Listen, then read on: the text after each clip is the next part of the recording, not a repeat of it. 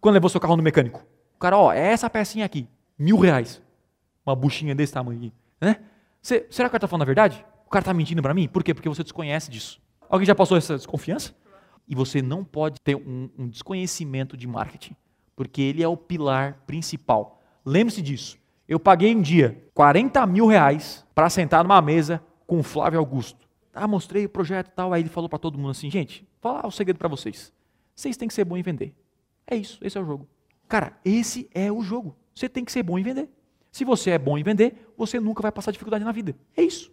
E hoje vender é internet. Você tem que ser bom em Google. Você tem que ser bom em marketing digital. Essa é a parada. Nenhum negócio dura se não vende.